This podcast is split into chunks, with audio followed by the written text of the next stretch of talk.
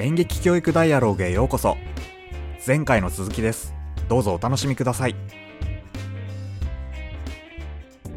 なんか演劇バーバルの場合って呼吸の指摘ってどうなんですか？まあそのスクリプト台本の息継ぎのなんかまあ線とか書く人とかいるじゃないですか。そこからリズムを変えてなんか喋るようにしてる。んですかねどうなんだろう。分かってないのがその喋る動作と動く動作を同時にやるじゃないですか。うん。バーバルの、なんだろう。そのリズムが自分ではその2種類あると思ってるんですよ。その喋る時のリズムと動く時のリズム。うん。同じリズムになる場合もあるし喋りと動きが別のリズムになる時もあるのかなとか思ってて、そこら辺ってちょっとごめんなさい。真似るとはちょっとずれてるんですけどそのリズムってどういう風に調整していくんですか？なんか最初その本読みした時のリズムとじゃあ実際に動いた時のリズムって違ったりとかするじゃないですか。うんそうですね。うん。でその場合は多分その動きながらその喋るスクリプトのえっ、と多分間を調整していくとは思うんですけどなんかすごい難しくなってごめんなさいでもその逆の場合もあるじゃないですか。実はその動きが違ったからそのそうね。スクリプトのリズムに動きを合わせたりとかとかなんかその切り替えはすごい分かんないなと思います。なんかうん自分の肌感覚で言うとうん。そもそものその状態っていうものを作り出すことが先うんうんうんうん演技の本質だと思っていて。はいはい。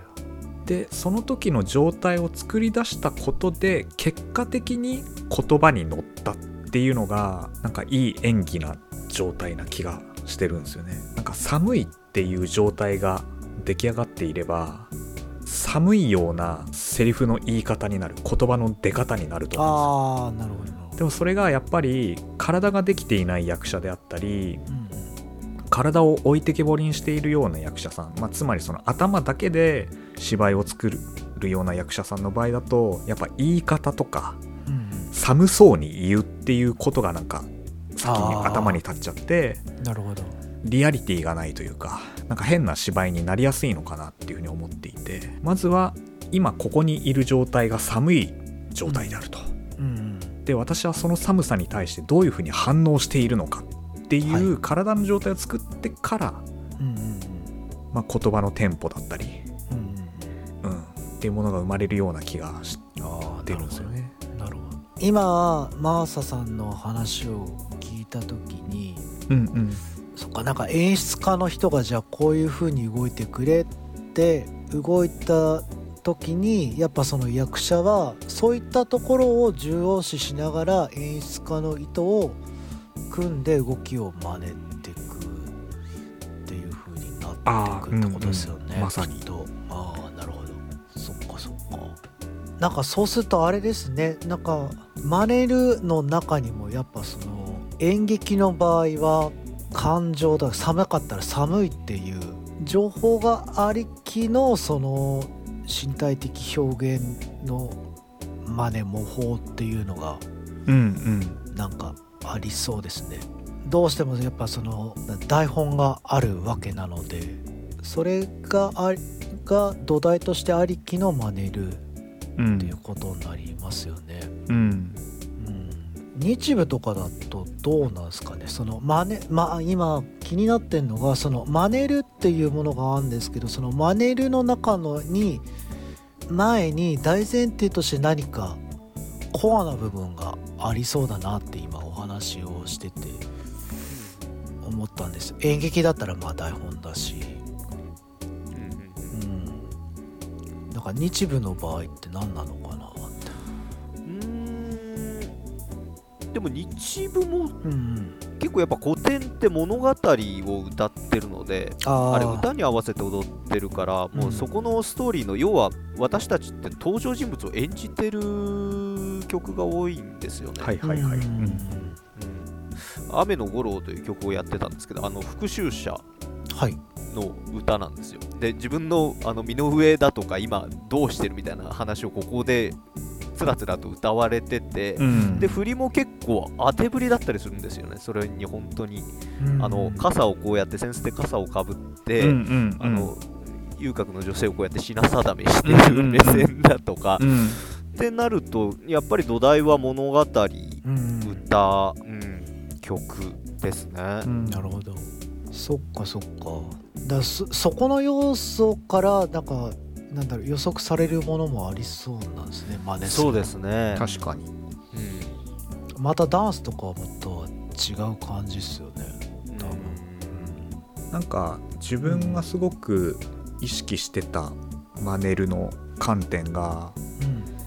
まあ、当時その日本マイム研究所で佐々木先生のもとで学んでた時ははい、完コピする、うん。あの自分のオリジナルを入れないではい、全く同じようにするっていうことはやっぱ一個心がけていて、うん。なんかそこに自分の解釈が入ることでうん。やっぱりこうノイズが入ってしまってなんか教えが伝わってない感じで入ってくるようなイメージがあってうんうん先生だったり先輩の言ったことは100%全部受け取る。その通りやるっていうのをめっちゃ意識してたんだよね。なるほどで多分それがおそらくその型っていうものになんかこう近づいていってたのかもしれないし。うんうん。でそれがまあずっと続いていって、うんまあ、いつか自分のものになった時に初めてそれをうん。壊せる時が来る、はいはいはい。これ使わなくてもちょっと新しい形欲しくなってきたみたいな時がねなんか来るのかなというふうには思ってあれ？シュハリ？手張りあシュハリ？うん。そうですね。タランさんのエピソードもあ聞きたいですね。そうですね。そういうなんかこう真似るっていうところのあたりってなんかお話できそうなことありますか？そうですね。そもそもクラウン自体は真似るっていうことがまあそんなないのかなっていう感じなんですよね。やっぱその個性っていう部分があるのでうんそう同じような動きっていうのは確かにしないかなあるとしたらそのミラーギャグみたいなあの鏡があってその相手と自分が同じように動く。うんっていうものは確かにあるかなと思いますね。多分リスナーさんは、どうやってそのクラウン芸を習得するのかっていうところがちょっとわからない方が多いと思うので、はなんかそのあたりをちょこっとなんか話してもらえるとあ想像がつきやすいかもしれないですね。了解ですね。なんかそうですね私の場合アメリカンクラウンから入ったんですけども最初学んだのはトリップですね。あのトリップっていうのはつまずく、うん、何もないところをの道を歩いてつまずいて、でそこのつまずいたところに気づいてリアクションを取るっていう、うんうんうんところから入ってきましたねだからその先生がやった見本はあるんですけれどもそのつまずいたリアクションする内容は各自で考えなさいっていうそうなんだ。えー、それすごいユニークだね。いいね。そうですねだそこからなんだろうそのみ先生に見してじゃあここが良かったねとか、うん。う。ん、これだったらもうちょっとこうした方が面白いんじゃない？みたいな。ところからその自分なりのトリップっていうのをへ見つけていくような形はありましたね。それはうんうん。そのタランさんがそのクラウンを習い始めた時に、うんそのつまずくっていう芸を見た時にどういうポイントを見てたんですか？つまずいた時に何かわからないものを見て何かに気づくっていう目ですね。目目だったりとか体だったりとかっていうところをやっぱ見ていましたね。うーん。まあ人によってはそのどうやってつまずくかつまずき方っていうのを見てる人もい確かに。たんですけれども。目というのは目線？そうですね。もののそのぶつまずいたものの対象物を見た時の目ですよああ対象物。はいはいはい。でそこの目によってちっちゃいのか大きいのかなんか、うん。とかそのなんだろう自分が想像しないものだったのかっていう情報がやっぱそこの目に現れるのでうんうんそれをそのまあ他の生徒もいるんでその他の生徒のものを見ながらまあそこを真似真似てみたりとかうんうんっていうのはあった気がしますね。よくそのクラウンの先生とか上手い人とかがはい。こういうポイントがいいんだよとかうんなんかこういうところを気をつけてほしいなみたいなうんことってなんかアドバイスもらったりとかしました？なんかそういうところがなんかこう観察ポイントになってくるのかなってちょっと想像したんですけど。そのアメリカンクラウン学んでた時はうん。これ面白いですね。あの今今もねタランさんがね あのお音声だけだと分かんないと思うんですけど あの動いてくれたんですね。いややっぱ動かないとわかんない。ね。動こかないと分かんないいと分かんないですよね。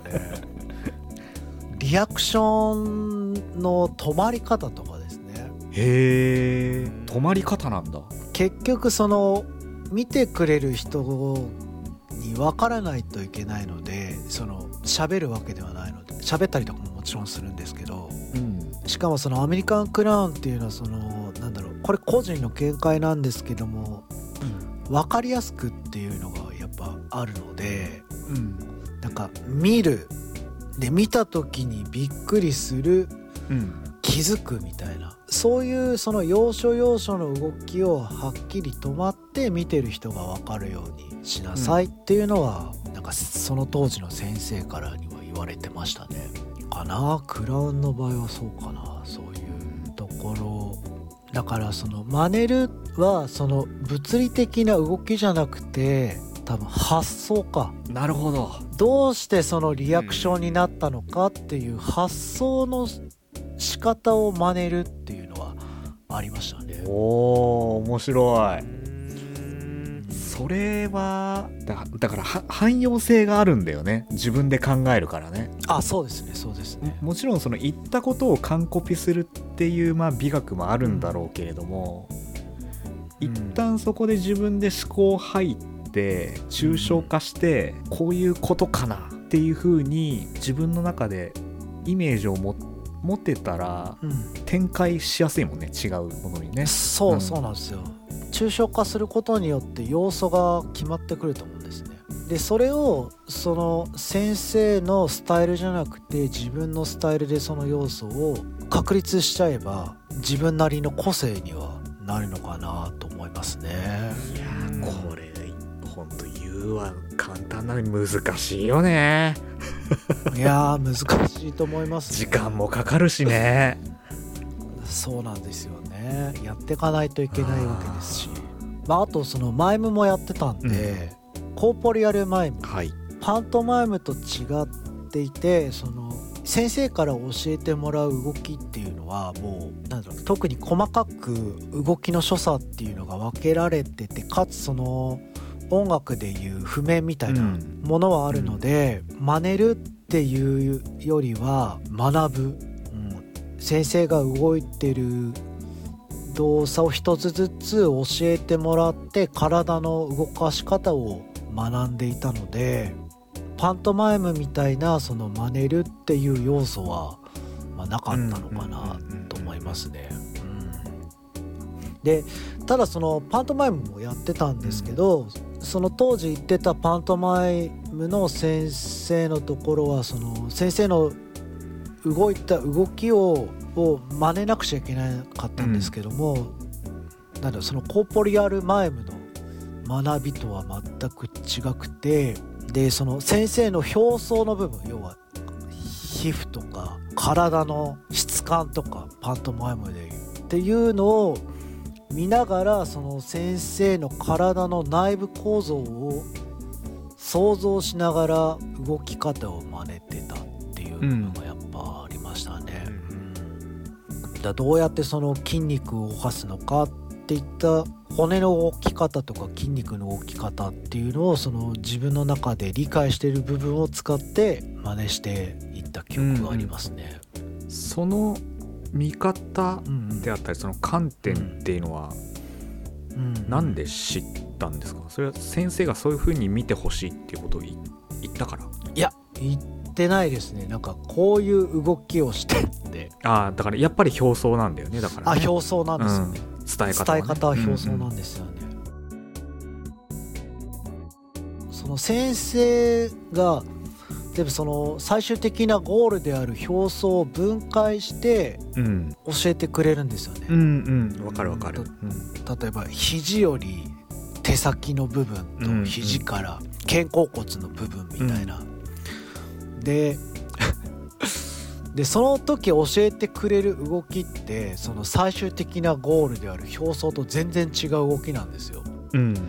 なんですけど最終的にその分解したものを学んで学んでうん。つなげて動かしたらその先生の言うゴールうん。に気づいたらなってるみたいな。動きっていうのを教えてもらったりとかもしてたので、うんうん。そういうのはちょっと真似るためのヒントっていうのは結構分かりやすく教えてもらった記憶はありますね。うん。どこまで真似るか問題だよあそうですねそうですね。どこまで真似られるか問題。あそうそうそう。自分の理解している外側に先生たちの知覚してる世界がやっぱうん。あるから分かんないんですよね、うん。真似してる時に。うん。でやっぱその 私も自販機でジュース買っててボタン押した時にその 先生が教えてくれてたはずであろう肩甲骨の使い方ががそのなんかなんだ時間とともにその理解の歯車がカチッとはまって押した瞬間にこれだってなった時がありますね、うんその時はな何何のための動きだったのかちょっと忘れちゃったんですけど何か押すかな？押す動きうん。のパントマイムだった。かもしれないですね、うん。かそういうのはやっぱちょっと面白いですね。なんか表層を見ながら自分の体との内面の対話をするっていう模倣を真似ることでっていうのがやっぱノンバーバルの中ではすごい重要なのかなね。確かに。これはやばい。リスナーさんついてきてるかな